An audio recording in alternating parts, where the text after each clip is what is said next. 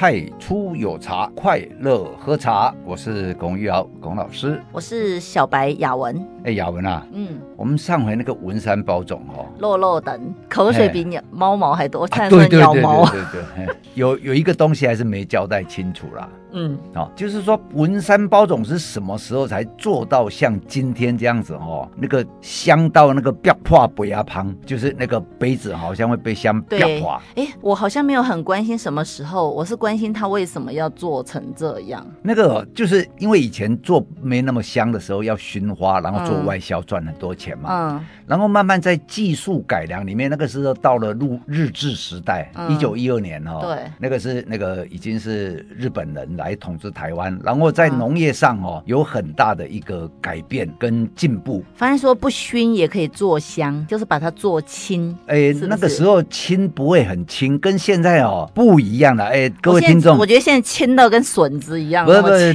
这个 因为哦，我们我在我在这个一九八几年哈，那个时候呃一九八零年我在喝包种，那个包种哦不会像现在青变变青个惊死人。我说真的，现在提到。包种我就很气，真的是好像我他是我小孩，恨铁不成钢。那个 那个四十年前包种不是这样，四十年前还保有一九一二年啊，这里讲了一个重要的年年日，一九一二年。Who care？哎，很重要啊，因为那一个是把茶做到带有花香的年日。嗯，哎，那个哈，这要烤啊哈，大家树叶拿一拿拿来哈，弄一弄就会比花还要香。我告诉你，不可能，树叶不可能做到比花香，还是要茶树的树叶，不能说什么树叶都做茶树也是树叶嘛，嗯，对不对？这个这一个技术哈，真的是独步全球，甚至比武夷山原香还要香哦。哦，那这一个带花香哦，嗯、所以这个是了不起的啦。嗯，那这种了不起，其实那个时候呢，是由这个从南港啦、内湖啦、深坑啦，我们刚刚没有讲的哈、哦，内湖跟、嗯、跟深坑那里都有种茶哦。内湖不就是南港吗？嗯、呃，南港的隔壁。嗯，对。哦，那里都都有种茶，然后哦，嗯、他们这一个这个改良之后哦，可以做到哦，比花香的还树叶。嗯，那现在深坑好像没有茶啊。比花香还酥耶，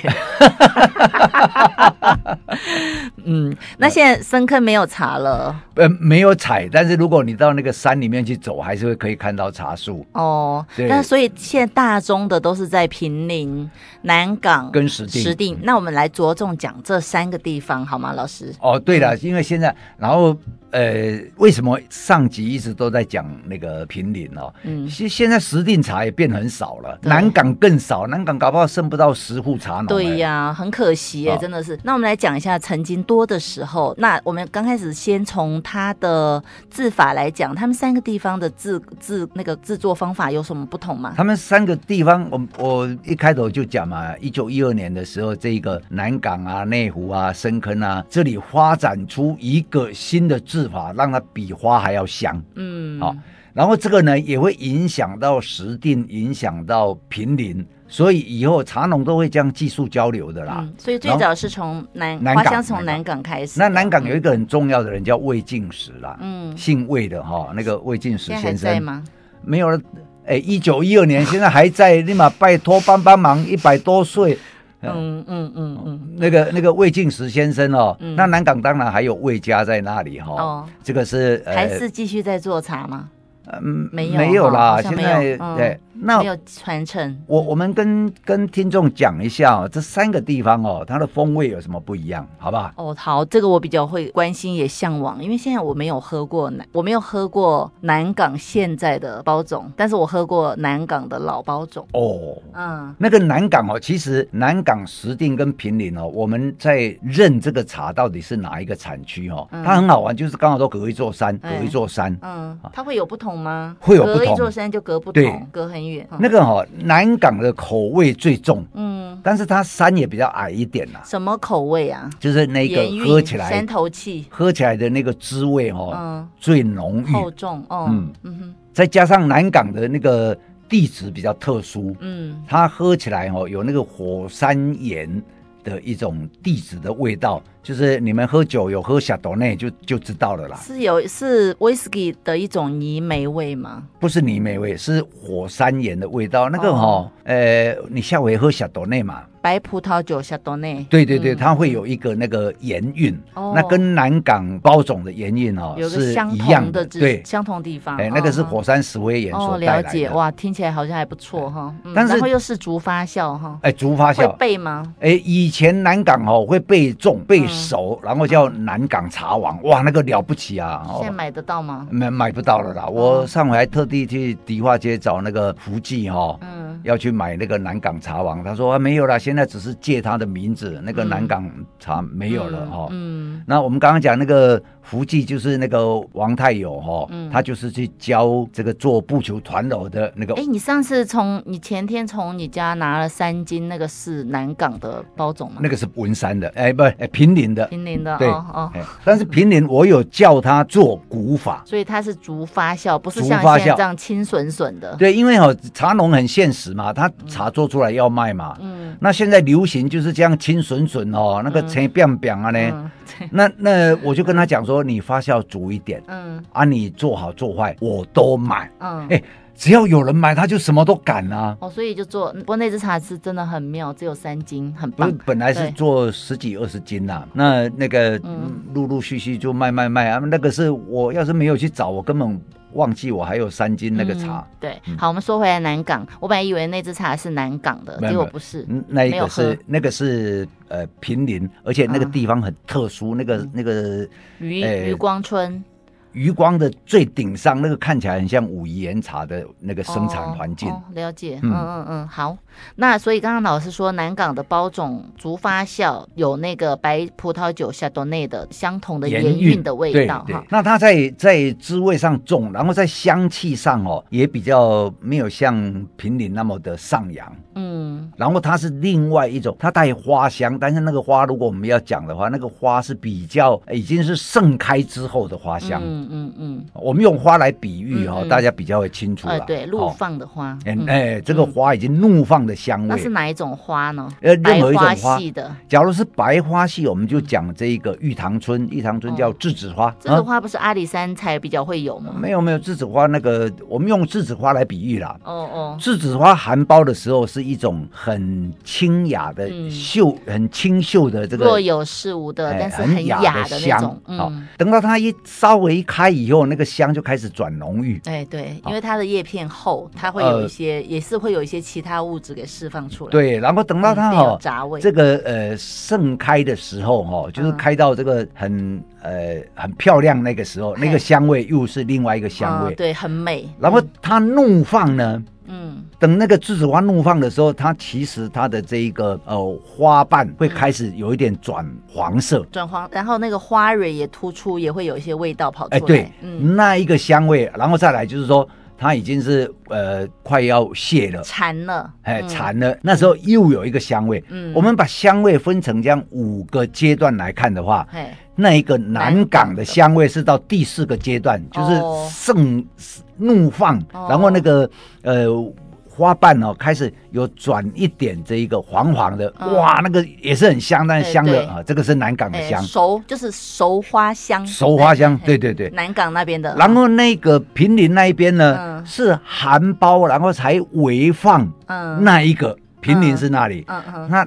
那个石碇很有趣，石碇夹在两个之间，刚刚好是这一个第三阶段，嗯，就是这样盛开，但是还没有怒放，嗯，所以那个呃石定的香就变得很特别，所以我上一集有讲说，我那时候很爱石定香的茶，嗯，好，这是香味，那口味呢？那口味哦。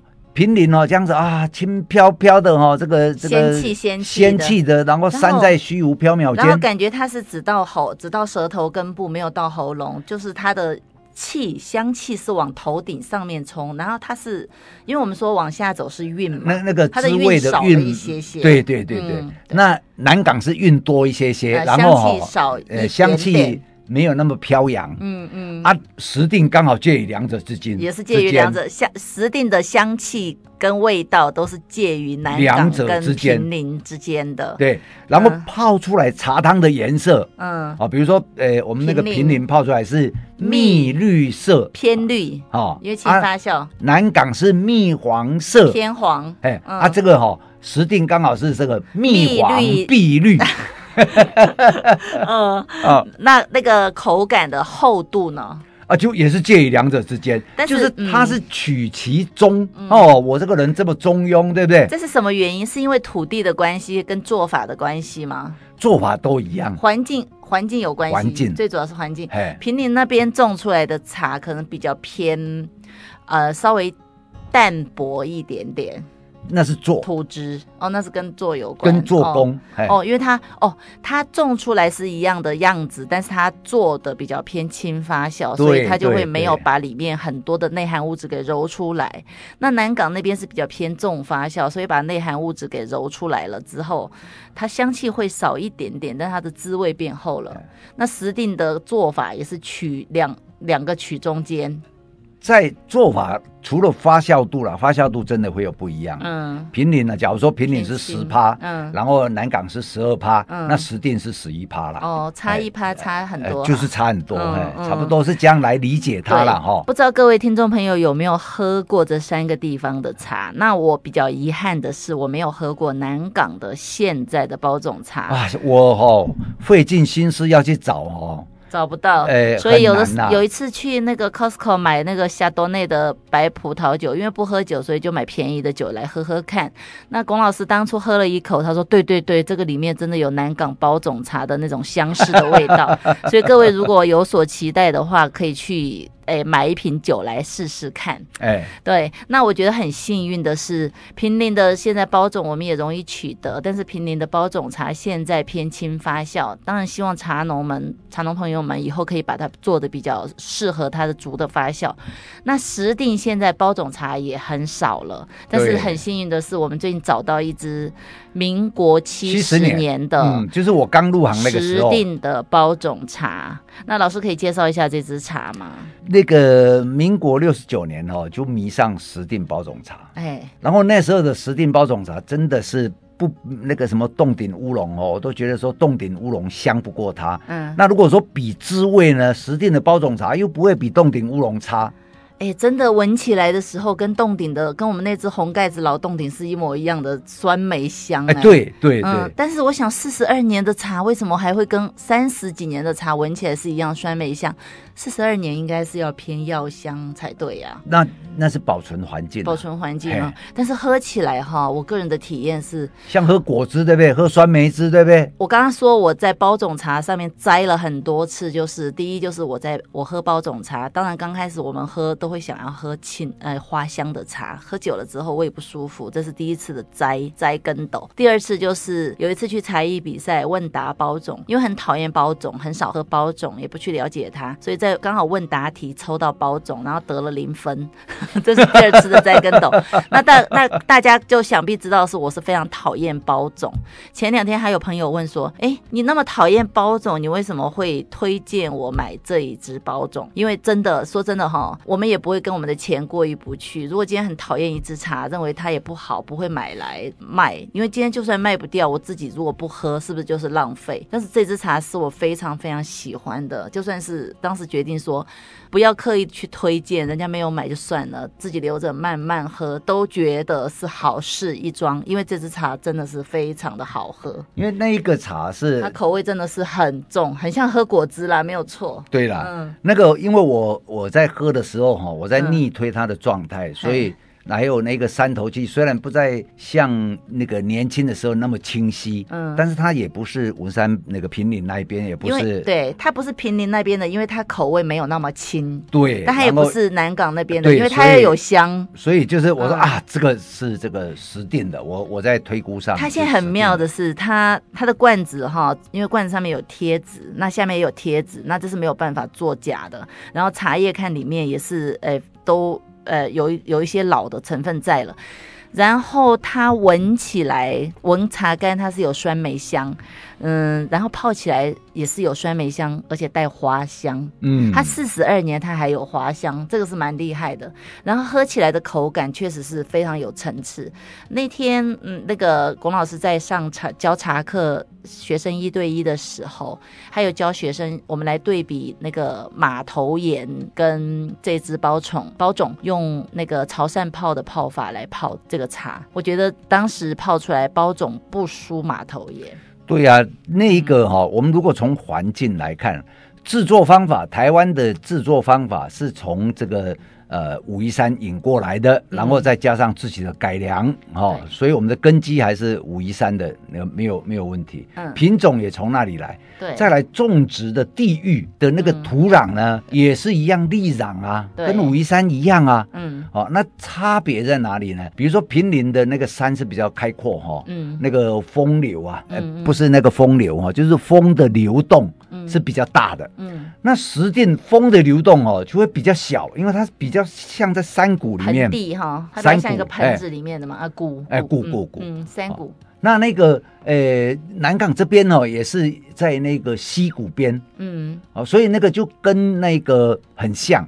嗯，跟武夷那一边很像。那么这个呃，石定这个这个茶呢，它在环境制作什么哦，都很接近那个武夷岩茶那一种方式。嗯，嗯，所以我常常讲哦，我们茶如果好好做，然后再加上我用武夷岩茶的备法哈，备出来那个武夷岩茶一斤什么人民币什么三万五万十万，我告诉你，我用文山包种茶就给他打脸。是好，那你台湾岩茶，你要背出来再说，先不要在这边吹牛。那那个我们不是有一只我说那个三金那个啊？对，那个本来哈、哦，嗯，你想背？对，龚老师又想把那只给祸害了，还好我抢下来。我觉得其实这个三金的这只哎，平林的，平林的以前的竹发酵的包种十几年嘛，二零二零一一对。他那天拿来工作室，他说他要把它背成像武夷岩茶来打脸哦，我就觉得说，第一你不要天天想要打人家的脸，第二这支茶只有三斤，你不要去花那时间备，因为它本身就很好喝了。对啦，它多好喝呢？它现在是充满了一种非常奇特的花香，也不是栀子花，也不是茉莉花，我不晓我不知道怎么形容这个花。那个这个东西哦，要转来转去，转来转去的花香。嗯、然后第三就是它已经十几年了，所以它也没有嗯不会说。很轻，哎，当时我是定做，所以就没有轻，所以竹发酵哈，是是是，竹当时的竹发酵转四十年前的发酵法。嗯嗯，各位如果听到广播哈，我们只有三斤，赶快打电话或者讯写讯息来询问，不然的话手慢则无。不是威胁你们哦，其实我个人想说，如果没有卖掉，我自己留着喝就是我赚到，因为常常龚老师的茶哈没有卖完的都是我留着喝，包括什么九七水蓝印啊、八八青饼啊、陈阿俏啊，现在都是我在喝，也不是我那个 多多有福气，纯粹就是卖不掉自己在喝。所以包总，这支包总你们一定是买得起的价格，但是如果没有听到就没不不会买，就是我留着喝，我赚。其实哦，我有时候在想说，嗯、我现在都哦快要变成这一个呃人干。哎，不是这这个人人类，古来稀。那如果说我再去定，然后呢，再放个十几年，我那时候八十几岁，喂，我都做不动了，你？定啊定啊，定来我帮你保管啊。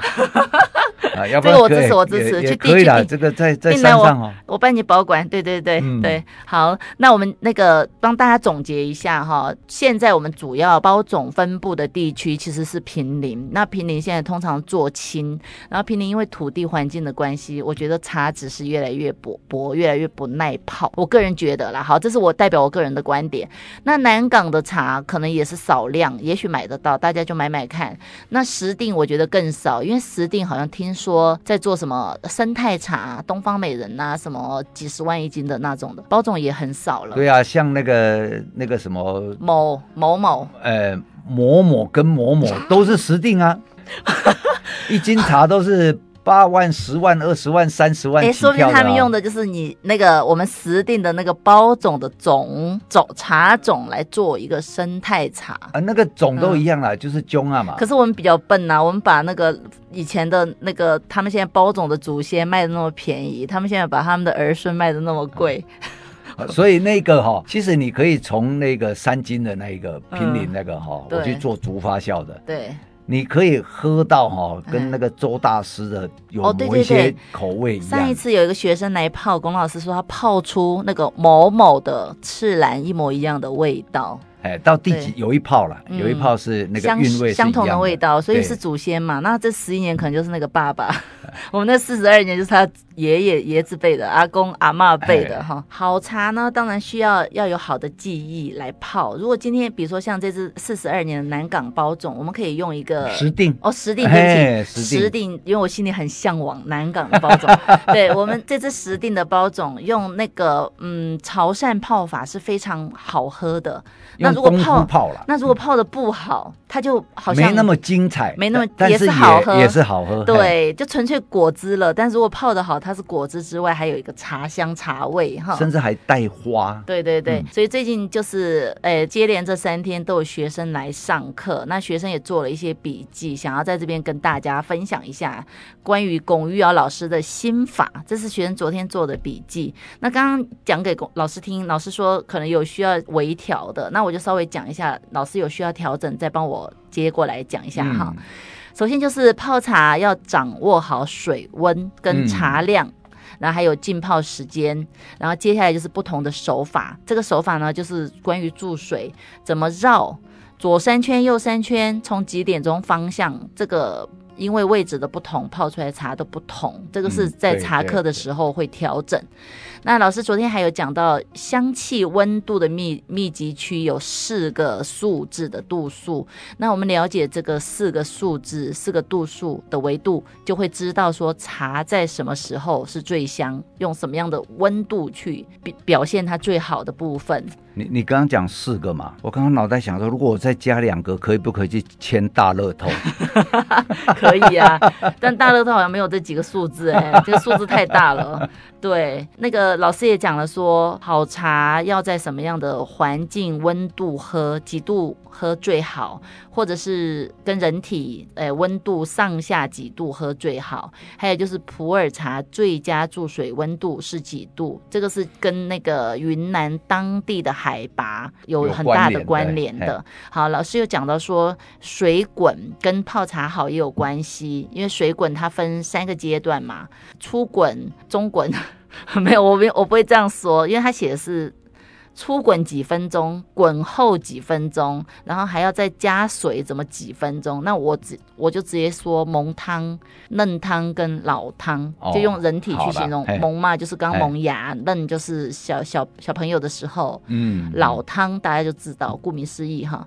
那怎么样让茶汤变活，也是跟烧水也有关系，还有跟注水有关。因为那个我们可以把注水的那个水柱当做是一个鞭子。再去调整那个茶叶在里面旋转的方式。对对，对，好，老师还讲说铁壶煮水跟银壶煮水泡什么样不同的茶。欸、我我上一个课讲这么多，你的就是话比鸟毛还多嘛？猫毛、啊。对，学生也是做了很多笔记啊，就蛮认真的。你都不知道你。老师讲课的时候会一直讲啦，不会像他在师大那样子重复跳针，他是完全不重复的讲，然后无冷场，中间可能顶多十分钟去抽一次烟吧，抽两次。他两点半讲到五点半，有时候会 delay 到六点，讲不完哈，然后中间会抽两次的烟，课间休息十分钟。对，那老师还讲了说，诶，铁壶、银壶。烧的水对泡茶汤的关系，还有就是朱泥、红土、紫砂、瓷器对泡茶的关系的影响，还讲说，哎，火、阳火跟阴火对泡茶的关系，还有就是，哎，功夫茶。大壶跟小壶对泡茶的关系，然后注水定点到不同的位置啊，什么的，反正就哎呀蛮多的。后面还有很多。写一本书了哎、欸，真的真的，他写了很多哎、欸。啊，老师，你刚刚说他的顺序有一些问题，到目前为止没有哎、欸。哦，好像听起来没有。而且你还教他拱式山泡茶法，哇，他昨天三哎，我也觉得怎么三个小时会。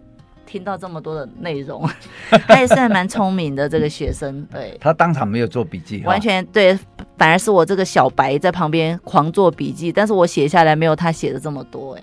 他算是很厉害哈，对，嗯，对对。那我个人觉得哈，其实今天我们如果得到一支茶，我们喜欢的茶，有的可能还买的很贵。如果今天你不会泡，我觉得有点可惜。像昨天他想要跟我买陈阿俏，我其实就劝他先不要买，因为他是他都是在喝普洱茶。那如果他要从普洱茶跳到台湾茶系统，他需要一个过程。嗯，那陈阿俏的茶其实是要长期喝台湾茶的人，他心中有一个 data，有他自己的 data 之后，他再来喝陈阿俏，他才会知道陈阿俏的妙处在哪。所以我觉得我也不想让他花太多钱来买一支他喝不懂的茶，我直接就给他劝退。对对，那我个人建议是说，各位听众朋友哈，今天听了节目之后有收获，因为知识的部分我们会在空中这样一直 repeat，就是分享给大家。可是有些知识在脑袋里面哈，永远都只是在脑袋里面。你如何把它从你的脑袋落实到你的行动中，就是要。第一要体验，第二就是需要有一个专业的懂的人来跟你稍微调整一下，那你才可以在平常生活中去把它加以实践，最后再变成自己的。所以好茶需要好水、好气，也需要好的茶艺，才能够完全充分的展现茶的美。是的，对对，这样子对自己生活也是一种调剂。在学习的过程中，诶，什么放掉，什么重新拿起，这样子。也是一个修行吧，嗯、哦、嗯，对，好，今天因为时间关系，我们暂时分享到这里。可能内容有点多，大家如果听一次没有听够，就可以一直重复听。那有什么对我们节目有什么意见呢？也欢迎写私讯、写粉专来告诉我们，请不要写在公开版面啊、哦，因为要脸，顾一点我们的面子，因为难人难免犯错嘛。对，欢迎大家一起来讨论分享，那我们私下解决就好了。那也欢迎说，如果各位有。想要买茶的需求，或想要上茶课的需求，也可以写粉砖来跟我们聊一下，看看有什么可以帮助到你们的。那我们也会不吝分享。好好，那节目就到这边，okay, 谢谢大家收听。嗯、太初有茶，快乐喝茶。我是雅文，我是龚老师，拜拜，拜拜。